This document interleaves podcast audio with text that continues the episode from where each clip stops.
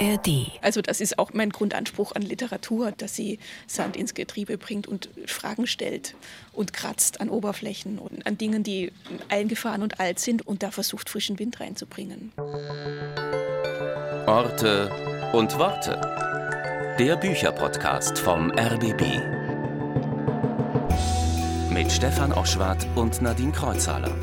Orte und Worte geht jede Woche an Orte, die für Autorinnen und Autoren eine Rolle spielen. Entweder als Schauplatz für ihren Roman, als Inspirationsquelle oder auch als Lieblingsort. Und Stefan war diesmal an einem Ort, wo alles zusammenkommt. In einer öffentlichen Bibliothek und zwar in Wien. Warum? Ja, es ist die Stadtteilbibliothek im 12. Wiener Bezirk in Meidling. Das ist der Bezirk, den spricht man auch Meidling aus. Das ist das Meidlinger L. Das ist der Bezirk, wo der Bubenkanzler Sebastian Kurz herkommt. Und der ist für Simone Hirt, die Autorin, wichtig. Die der Kanzler oder der Ort? nee, nee, die Bibliothek. Und die Bibliothek, die ist für Simone Hirt wichtig. Ähm, die ist nämlich in einem Einkaufszentrum. Neben dem Bahnhof unten im Gebäude ist auch eine U-Bahn-Station. Sie kam mit dem Zug an, denn sie wohnt in einem kleinen Ort in Niederösterreich, äh, knapp 2000 Einwohner. Und sie kam mit ihrem sechsjährigen Sohn, der konnte nicht in die Schule, weil er krank war, hat ein Lego-Flugzeug zusammengebaut, während wir dann miteinander sprachen. Und sie hat mir erzählt, dass sie früher mal Bibliothekarin werden wollte, dass die Bibliothek also für sie auch ein Ort der Meditation und Stille ist und außerdem spielt genau diese Bibliothek eine Rolle im neuen Roman von Simone Hirt. Und dieser neue Roman heißt Malus und auf dem Cover ist ein Apfel. Was fällt dir denn zum Thema Apfel ein? Mm, Apfelkuchen, sofort. und was noch? Oder Paradiesapfel. Paradies? Mhm, ja, heiß. Adam Eva? Ja, bingo. Simone Hirt hat die Vertreibung aus dem Paradies nämlich als Parabel in die Jetztzeit übertragen. Adam ist ein ziemlicher Idiot, manipulativ, gewalttätig. Und Eva ist genau von diesem Idiot schwanger. Gott ist leider auf der Seite von Adam, schickt als Allmächtiger immer mal wieder SMS an sie. Immer dann, wenn sie Freiheit wagt, macht ihr der Herr im Himmel ein schlechtes Gewissen. Auch die Behörden, das Familiengericht sind nicht gerade auf Evas Seite. Aber immerhin, es gibt Freundinnen, Stichwort Frauensolidarität und eine, auch sie eine biblische Figur namens Magdalena bietet ihr Unterschlupf und Job in eben genau dieser Stadtteilbibliothek. Eva hat einen Tick. Sie isst auch ständig Äpfel, hat Lust auf Sünde sozusagen. Ich will jetzt nicht spoilern, wie die Geschichte ausgeht, nur so viel, nicht gerade paradiesisch. Im Anhang hat Simone Hirt eine Menge Material angefügt. Ihr Roman ist nämlich eine literarische Auseinandersetzung mit einem ziemlich ernsten Thema, nämlich Gewalt gegen Frauen. Ein Blick in die Statistik zeigt den Ernst der Lage. Jede dritte Frau wird im Laufe ihres Lebens Opfer von Gewalt. Insofern ein hochaktuelles Buch. Ein leider hochaktuelles Buch, ja. Und äh, diesem hochaktuellen Thema und äh, diesem Buch spüren Stefan Auschwart und Simone Hirt jetzt nach in der Stadtteilbibliothek in Wien-Meidling.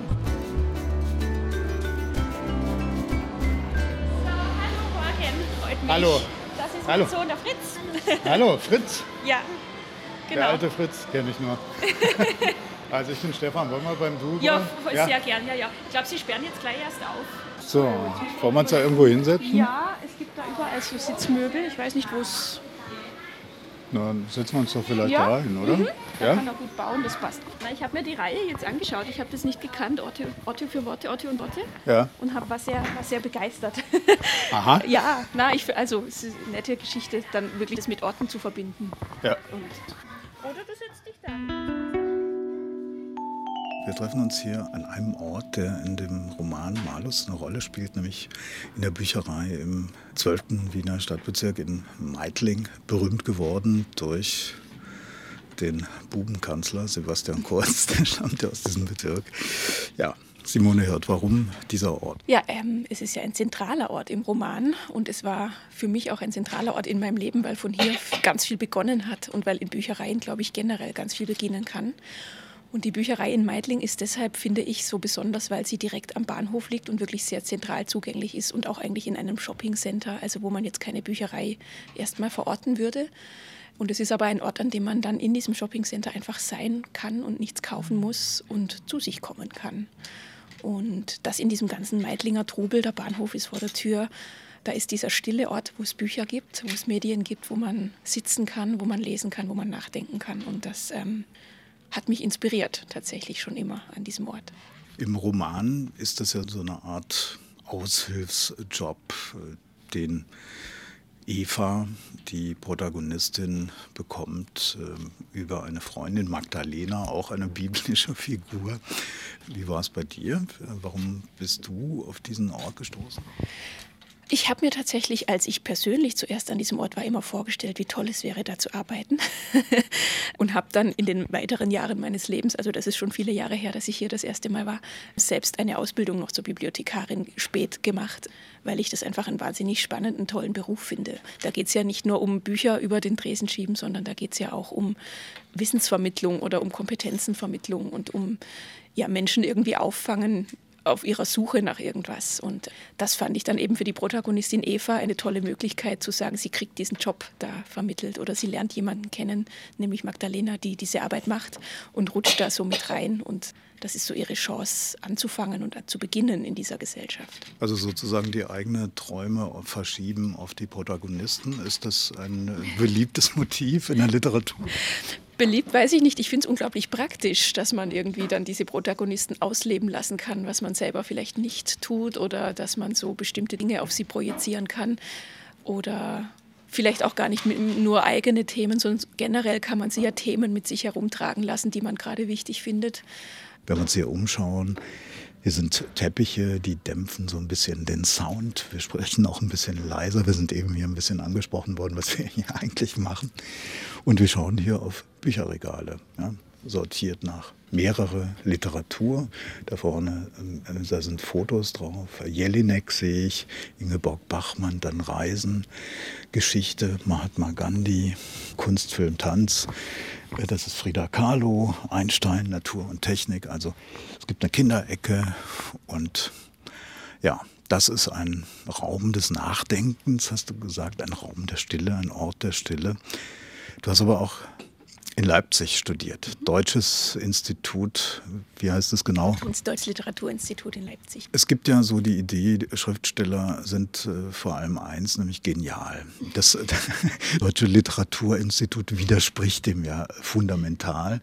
Es ähm, suggeriert ja die Idee, dass man das Schreiben auch lernen kann. Kann man das? Ob man es generell komplett lernen kann, weiß ich nicht, aber ich glaube, man kann auf den Weg gebracht werden zu einer Stimme, die man finden muss, wenn man schreibt, oder zu einer Art des Schreibens, die man vertreten kann. Weil Schreiben heißt ja auch, irgendwie eine Haltung zur Welt einzunehmen. Zu dieser Haltung muss man ja erst einmal kommen.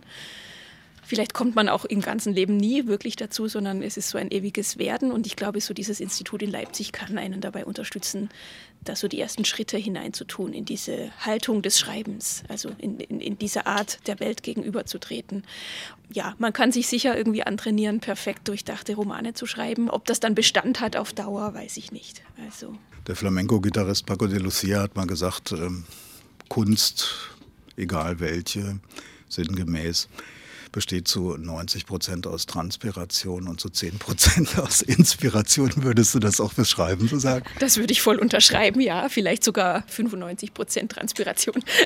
Auf jeden Fall. Also ich glaube, man lernt das nie aus oder man kann das generell nie lernen, wie, wie Kunst funktioniert, sondern man muss leben und man muss irgendwie immer im Denken bleiben. Ist so mein, mein Fazit der letzten Jahrzehnte, die ich das gemacht habe. Und um jetzt wieder auf die Büchereien zu kommen, ich glaube, dass Büchereien oder Bibliotheken an sich, öffentliche Bibliotheken, die man einfach betreten kann, einen dabei unterstützen können, weil sie nämlich Räume sind, wo ich finde, man kann Luft holen. Und ich glaube, dass eben Kunst in jeder Art nur entstehen kann, wenn man diese Luft kurz hat. Zumindest kurz, dass man kurz so einen Ort hat, ein Ort der Stille, ein Ort, wo nichts zu tun ist, wo nichts zu leisten ist und wo man sein kann. Und eben diese Welt überdenken kann, wie sie ist. Sie ist ja jetzt nicht immer so toll. Ein Ort der Stille stelle ich mir schwierig vor. Du hast deinen Sohn mitgebracht, Fritz, sechs Jahre, der baut gerade ein, Lego-Flugzeug äh, zusammen, weil er nicht in die Schule gehen kann heute. Ist es einfach, in diesem Setting ähm, den Raum fürs Schreiben zu finden? Nein, Das ist jeden Tag eine Herausforderung aufs Neue, aber ich glaube, das macht es auch genau aus. Es wäre ja zu einfach, nur Zeit zum Schreiben zu haben. Und was sollte man auch immer schreiben, wenn alles einfach wäre? Ich glaube, es geht genau darum, dass man in diesem ganzen Alltagswahnsinn und auch in diesem Alltag mit Trubel und mit Kind und mit allem, was dazugehört und mit Nachrichten, die einen erschüttern, also alles, was täglich auf einen einprasselt und ja auf jeden im Grunde, dass man genau in diesem Alltag sich diese Freiräume schafft und erhält, wo dann Kunst werden kann oder in meinem Fall, wo ich dann schreibe. Das sind ganz kleine Lücken jeden Tag, aber in denen, da geht es dann um alles irgendwie. Und ich glaube, dass das für mich so das Essentielle geworden ist auch daran. Also dass auch das Schreiben an sich was Essentielleres geworden ist dadurch. Also Schreiben als eine Art von Meditation? Meditation und gleichzeitig aber auch Agitation. Also für mich sind das schon auch diese kleinen Zeitfenster am Tag, wo ich das Gefühl habe, jetzt kann ich mit diesem Schreiben was bewegen oder diesen Alltag so ein bisschen unterwandern und vielleicht irgendwie kurz so ein Körnchen im Getriebe stecken lassen. Also dass nicht immer alles nur runterfließt den Bach und nicht immer alles nur glatt geht, sondern das sind so die kleinen Momente des Aufbegehrens auch gleichzeitig. Also Medi ja, Meditation auch, aber auch äh, Selbstermächtigung irgendwie zu sagen, hier bin ich und jetzt schreibe ich und tue was.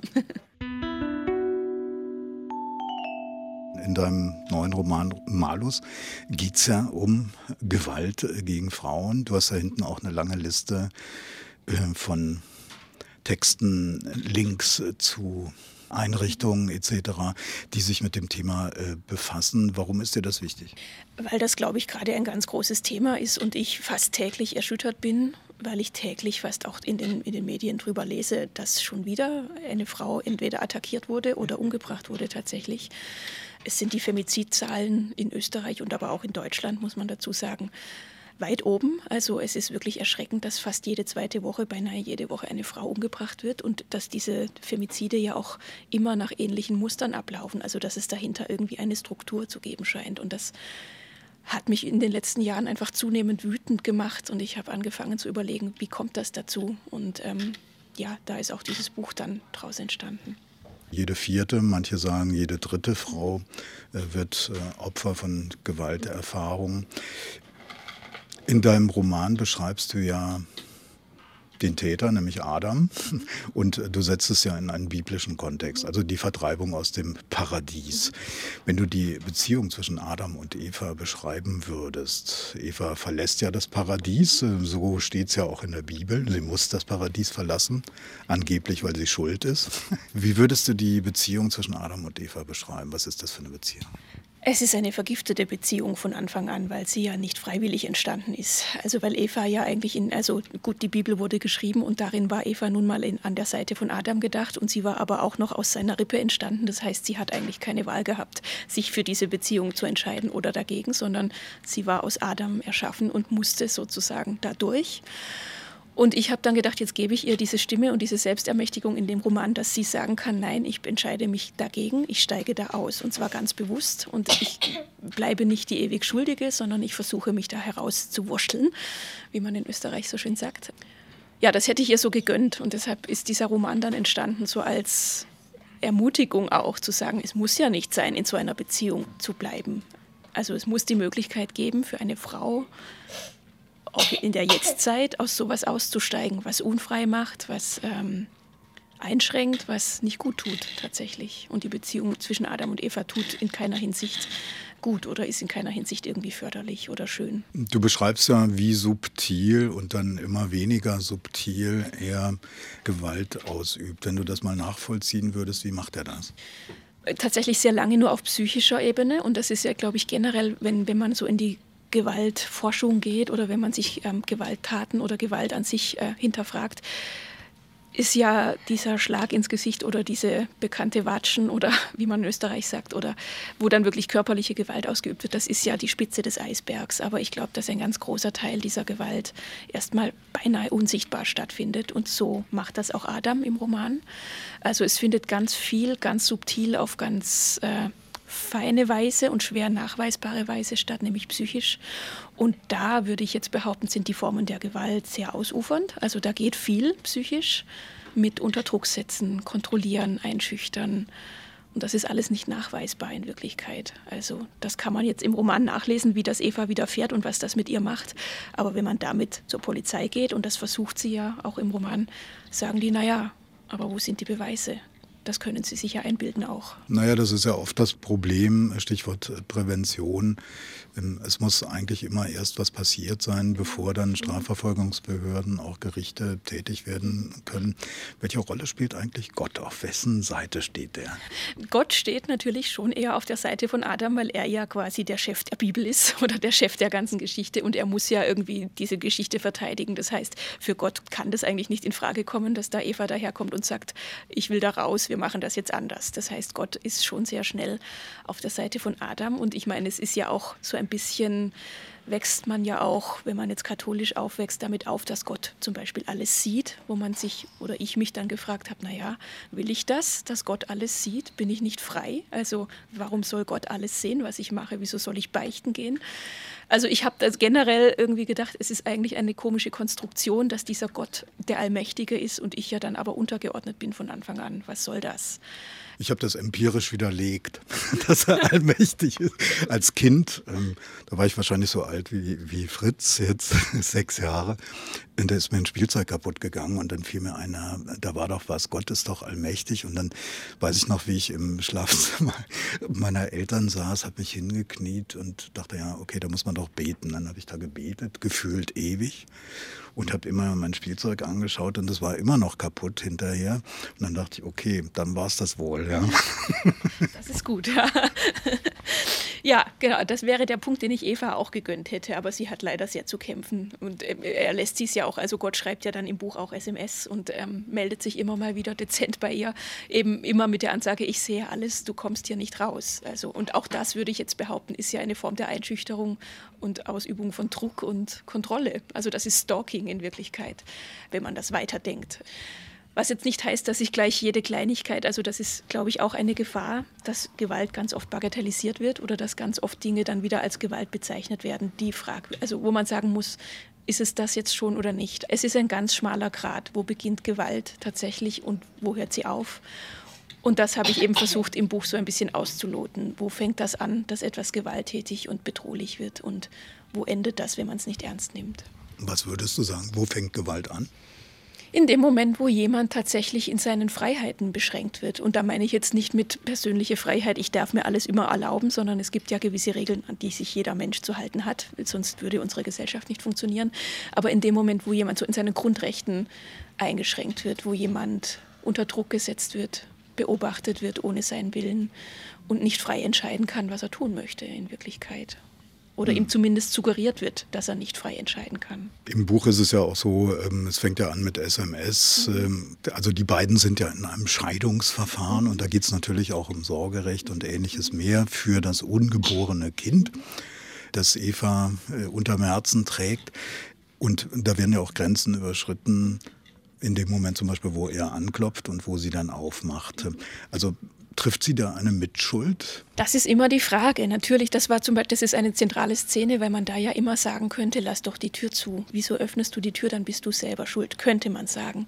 Andererseits, sie öffnet die Tür ihrem Ex-Mann, von dem sie schwanger ist. Wieso sollte man ihm nicht die Tür öffnen, wenn er vertrauenswürdig sagt, lass uns mal reden? Das ist ein schmaler Grad. Das ist aber auch, glaube ich, ein gefährlicher Grad dann immer, also da, da findet dann oft auch Täter-Opfer-Umkehr statt, zu sagen, das Opfer ist immer auf eine Art auch mitschuld, weil es hat ja zugelassen, es hat ja aufgemacht. Ähm, die Frau hat sich den kurzen Rock angezogen und so weiter. Also da ist man ganz schnell auf einer ganz schwierigen äh, Ebene und auch die hat mich eben interessiert, zu sagen, naja, würde nicht jede fast an ihrer Stelle, die ist dann auch noch halb im, im Schlaf, als sie die Tür öffnet, sie hat noch gar nicht ganz realisiert, was eigentlich los ist, als der in der Früh bei ihr klopft, hätte vielleicht nicht jede aufgemacht. Und wieso soll man ihr das umdrehen am Ende? Sie hat es ja in dem Fall guten Gewissens gemacht. Also man sollte ja nicht ahnen, dass dann jemand gewalttätig wird, wenn er die Wohnung betritt. Im Buch da kommt es ja so rüber, die Institutionen sind eher nicht auf ihrer Seite. Also das Familiengericht ist nicht auf ihrer Seite. Auch die Polizei, du hast es angesprochen, kann eher nichts tun, solange eben sozusagen nichts passiert, in Anführungsstrichen. Würdest du das auch so sehen? Also jetzt mit Blick auf die realen Femizide, wenn man sich die Fälle anschaut, äh, wie läuft das da ab? Also es ist sicher nicht in jedem Fall so und es gibt sicher Fälle, wo, wo die Polizei und äh, eben auch die, die ähm, Justiz sehr viel bewirken kann. Aber es gibt eben, und das beruht jetzt schon auf Recherche, die ich betrieben habe, immer wieder Fälle, wo tatsächlich einfach die Prävention nicht ausreichend äh, war und wo auch tatsächlich Familiengerichte eigentlich gegen Frauen entschieden hat, die bedroht wurden und wo eigentlich sogar schon klar war, dass die Väter, zum Beispiel wenn es jetzt um Pflegschaftsverfahren äh, geht, dass die Väter eigentlich vorher schon nachweislich sogar gewalttätig waren und trotzdem haben Gerichte immer wieder dafür entschieden, gemeinsame Obsorge, ausgedehnte Kontaktrechte. Die Väter dürfen einfach bei den Müttern die Kinder abholen, obwohl die Mütter zu Recht Angst vor ihnen haben. Und das sind Sachen, die einfach immer, immer wieder, noch immer passieren. Oder dass man eben bei der Polizei sitzt und nicht ernst genommen wird.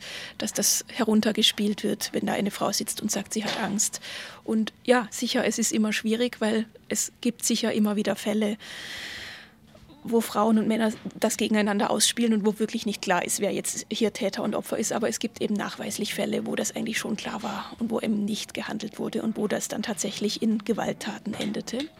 Und das war der Punkt für mich zu sagen, aber das gibt's doch nicht. Wie konnte das passieren, dass die Justiz da nicht, ähm, dass Familiengerichte so entscheiden, obwohl alle Sachen auf dem Tisch liegen? Ja, und ich glaube, dass das ein Punkt ist, wo nachgerüstet werden muss, noch immer, also über den man schon sprechen muss. Du beschreibst ja in dem Buch auch letztlich Frauensolidarität. Es gibt Freundschaften, es gibt sehr viel Hilfestellung. Wie wichtig ist das auch in diesem Kontext von Gewalt? Ich glaube, das ist enorm wichtig, dass gerade im Alltag und im Alltag kann einem meistens die Polizei und die Justiz nicht helfen, weil da geht es um ganz alltägliche Abläufe, die bewältigt werden müssen. Auf, und wenn man da äh, in Gefahr ist oder bedroht wird, braucht man ein Netz, glaube ich. Das ist absolut wichtig. Und dieses Netz ist naheliegend und das Beste natürlich, wenn man das so nah wie möglich um sich hat. Also wenn man Freundinnen hat, wenn man Nachbarn hat, Nachbarinnen, die so wirklich unmittelbar für einen da sind. Und das hat ja Eva in dem Fall. Also sie findet ja ganz schnell ein, ein gutes Netzwerk an Freundinnen, an Bekannten, die das auffangen, die sie abfangen, wenn es ihr nicht gut geht. Und da geht es ja auch nicht nur um Schutz jetzt rein körperlich, sondern um psychischen Schutz auch, um aufgefangen werden in seinen Ängsten, in den inneren Verletzungen, die man aus einer Gewaltbeziehung auch mitträgt, um ja einfach gestützt werden von Menschen.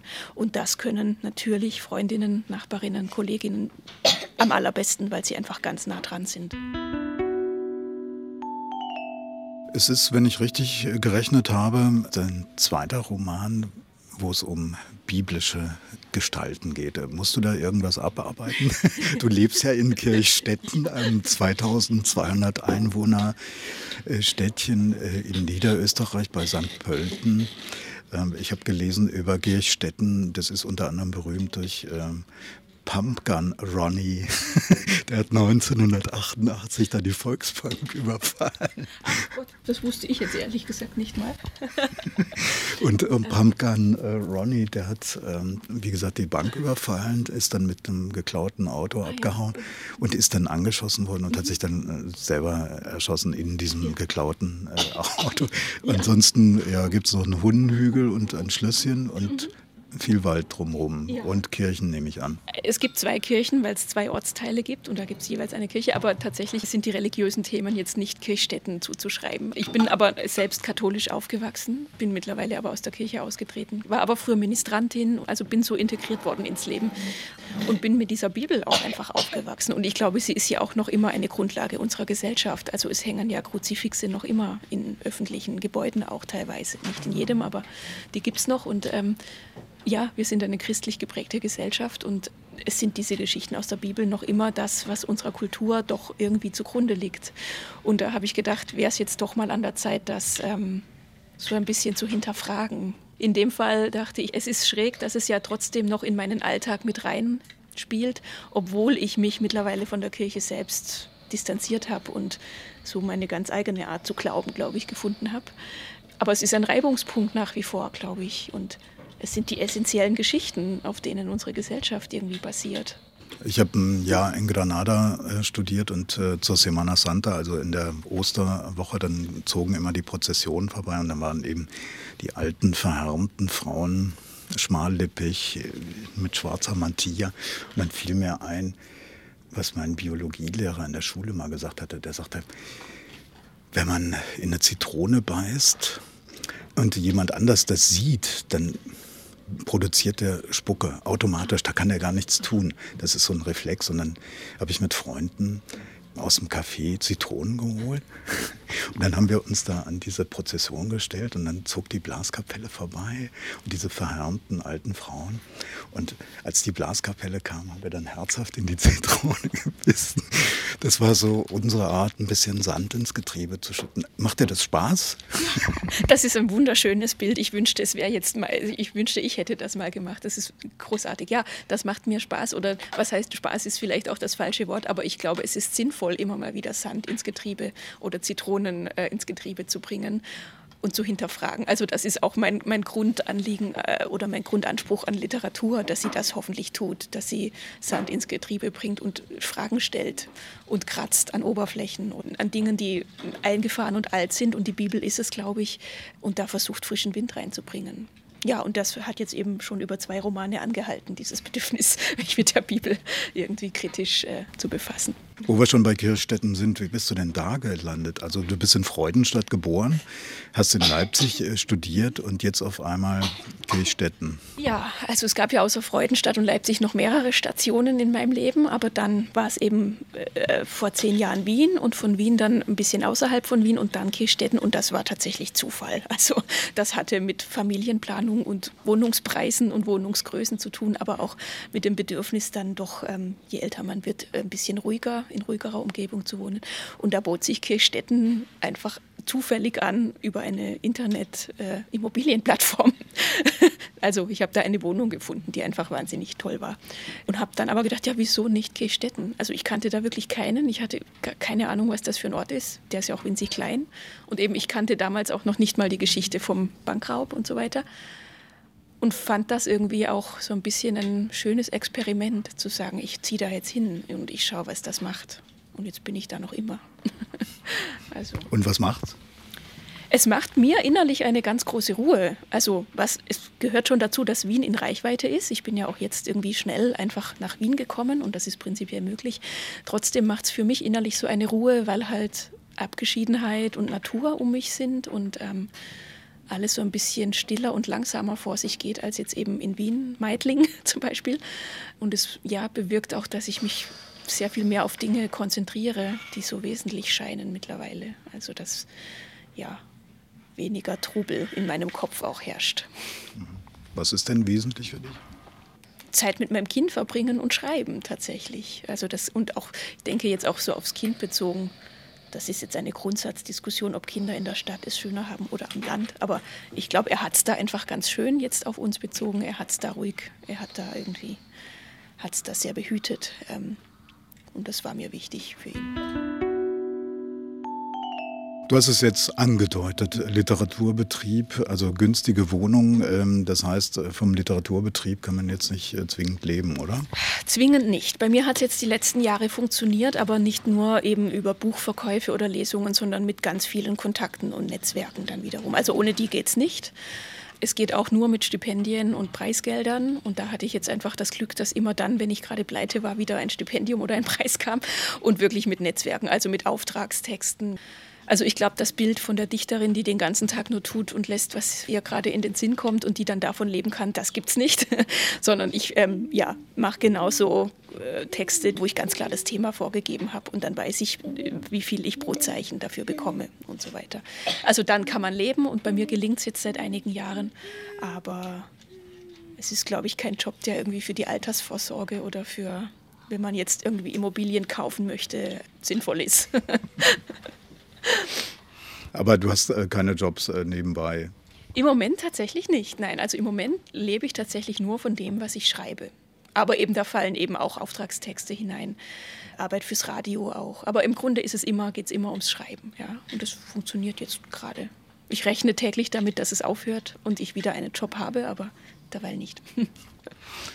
Es wird ja immer gesagt, äh, Österreich ist so toll ähm, in Sachen Literaturförderung, gerade durch die Stipendien und so weiter. Es gibt ja eine Verlagslandschaft, die ist eher, sage ich mal, klein, mhm.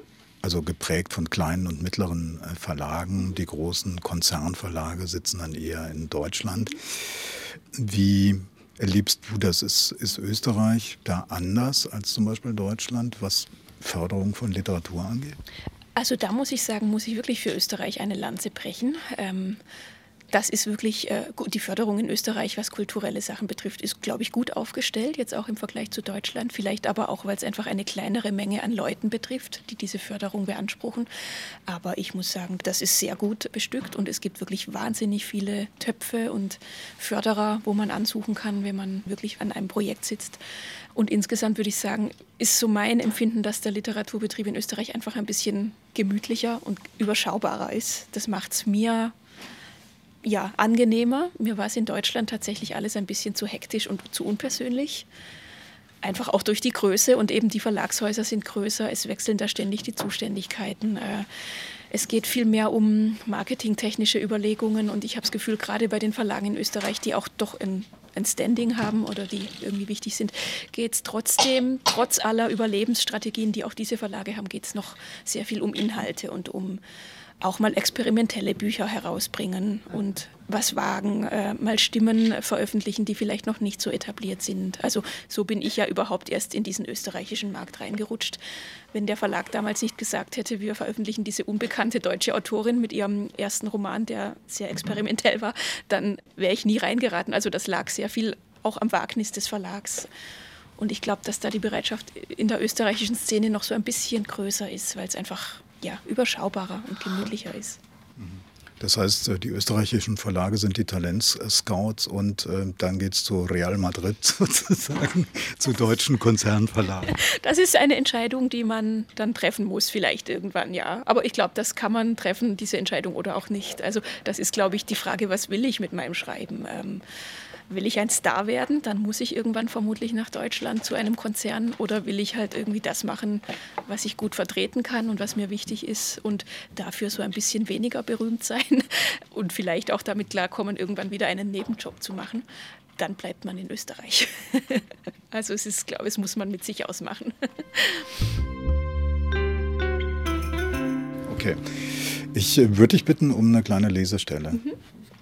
Ah, da sind wir in Meidling, das ist vielleicht eh nicht schlecht. Also das ist jetzt die Stelle, in der Eva äh, in Meidling ankommt nach der Vertreibung aus dem Paradies und merkt, dass die Scheidung von Adam etwas schwieriger wird und sie da vermutlich Unterstützung und Beistand braucht. Und da geht sie äh, zu einer Beratungsstelle, Scheidungsberatung. Allein wird es nicht gehen, denkt Eva. Übelkeit steigt in ihr auf, Durchfall gleichzeitig. Eva läuft zur Toilette. Als alles erledigt ist, wäscht sie sich gründlich die Hände und das Gesicht, richtet sich vor dem Spiegel auf, sieht sich selbst in die Augen und denkt, nein, so nicht. Sie geht los, noch etwas wackelig auf den Beinen, aber doch zielstrebig, den Apfel in der Hand, um sich Hilfe zu holen. Auf der Meidlinger Hauptstraße glaubt sie einen Moment lang, die Schlange vorbeihuschen zu sehen. Die Schlange verschwindet durch die Tür eines Euroshops. Eva reibt sich die Augen, umklammert den Apfel in ihrer Hand fester. Abbeißen kann sie nicht. Die Übelkeit ist noch da, steigt langsam aus dem Magen durch den Hals wieder auf. Eva schluckt. Sie geht jetzt einfach nur die Meidlinger Hauptstraße hinunter, sonst nichts. Das muss doch möglich sein, denkt sie, dass ich, Eva, nun einfach nur die Meidlinger Hauptstraße hinuntergehe und meinen Apfel esse. Niemand hier geht ungestraft die Meidlinger Hauptstraße hinunter, Liebchen, flüstert Gott. Und Eva ahnt, es wird noch schwieriger, als sie dachte. Viel schwieriger. Es wird ein langer, zäher Kampf. Da ist auch wieder Gott im Spiel. Ja, das war jetzt eigentlich ganz gut, ganz gut getroffen, glaube ich. Ja. Wir empfehlen uns auch immer Bücher gegenseitig. Ladies first, was würdest du mir vorschlagen? Was würde ich gerade? Ich habe gerade so viel zu Hause liegen, was ich großartig finde, aber tatsächlich habe ich jetzt gerade ein Buch entdeckt, was aus den 50er Jahren stammt und wo ich auch nicht mal den Namen der Autorin richtig aussprechen kann, weil es eine Italienerin ist. Es heißt aber das verbotene Notizbuch. Crespendo, wenn ich das nun richtig ausspreche, heißt die Autorin mit Nachnamen. Das ist eine Wiederentdeckung. Ich habe es selbst empfohlen bekommen von einer Bibliothekarin. Und es geht darum, dass eine Frau in den 50er Jahren, die eigentlich brave Hausfrau und Mutter ist, ähm, sich heimlich in der Trafik ein Notizbuch zulegt und heimlich zu schreiben beginnt und durch dieses heimliche Schreiben ja so an den Grundfesten ihres Lebens zu rütteln beginnt. Und es, ja, also es ist ein emanzipatorischer Roman, aber die Frau beginnt plötzlich über ihr Leben nachzudenken und alles in Frage zu stellen. Und dieses Notizbuch bekommt so eine ganz eigene Kraft und Macht in ihrem Leben. Und das ist ein ganz großartiger Roman. Schön. Ich habe auch was mitgebracht und zwar von einer Moldauerin. Tatjana Tibulea. Mhm. Die war jetzt auf der Buch Wien, hat ihr Buch vorgestellt. Ich, äh, ich habe sie schon vor einiger Zeit entdeckt, weil ich auch dieses Jahr äh, in Moldau war zum ersten Mal. Und da war ich dann sehr neugierig drauf. Das ist dieses Buch Tatjana Tibolerk, Der Garten aus Glas, äh, bei Schöffling und Co. erschienen. Ähm, worum geht's? Es geht um ein junges Mädchen, das in Pflege genommen wird von einer ziemlich rüden Russin. Mhm. Und die sammeln immer Glasflaschen. Also es ist wirklich ganz unten, also Glasflaschen, die vollgekotzt, vollgepinkelt sind und so weiter. Aber sie gewinnen da so einen bescheidenen Wohlstand. Und am Ende wird dieses Mädchen zu einer Chefärztin, hat auch eine durchaus schwierige Beziehung. Mhm zu einem Mann und ich dachte mir, das könnte dir Spaß machen, das zu lesen. Es ist wahnsinnig poetisch, dieses okay. Buch.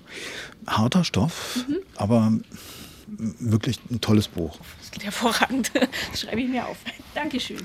Ich danke dir. Danke. Hat es dir Spaß gemacht? Ja, sehr sogar. Und vor allem war ich endlich mal wieder in Meidling in der Bücherei, weil da bin ich mittlerweile echt zu selten. Das ist wirklich eine schöne Bücherei. Nutzt du viel öffentliche Büchereien? Ja, ja, weil ich es einfach großartige Einrichtungen finde. Erstens, um nicht alles kaufen zu müssen, was rein finanziell bei mir einfach gar nicht möglich ist. Und aber auch wirklich als Orte tatsächlich, um zu denken. Also einfach so als Ruheorte nutze ich sie ganz gern. Immer wenn ich in Wien bin äh, und komme an einer Filiale der Büchereien vorbei, ähm, gehe ich tatsächlich manchmal einfach zum Pause machen hinein. Ja. Danke. Danke.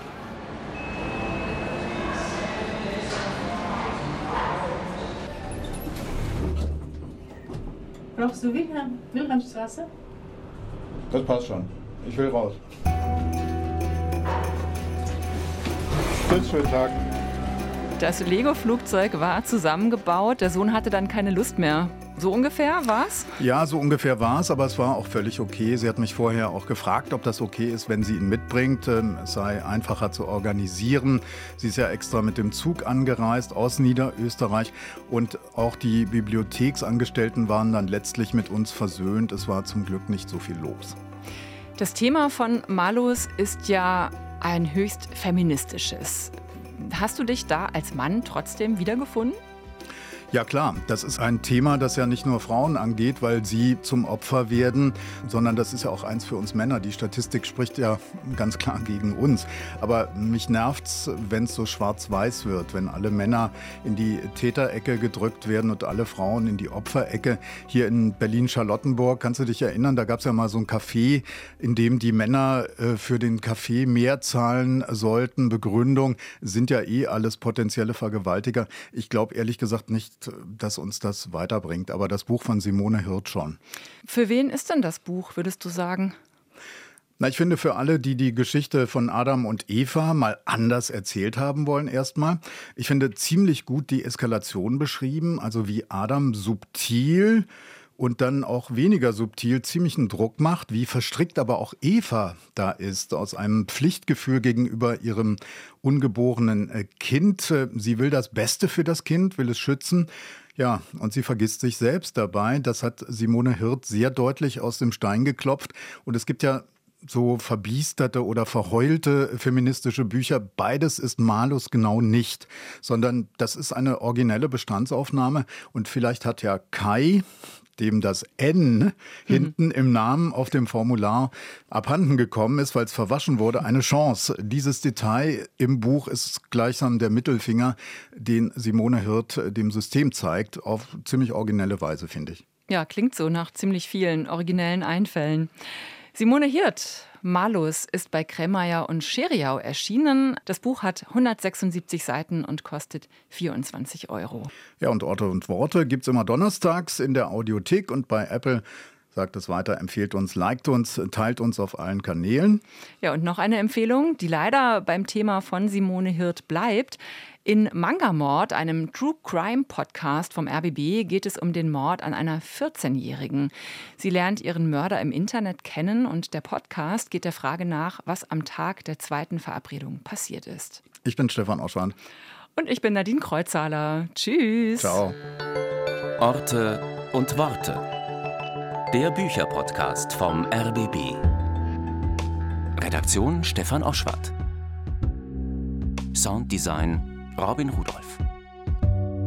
Eine Produktion von RBB Kultur und RBB 24 Inforadio.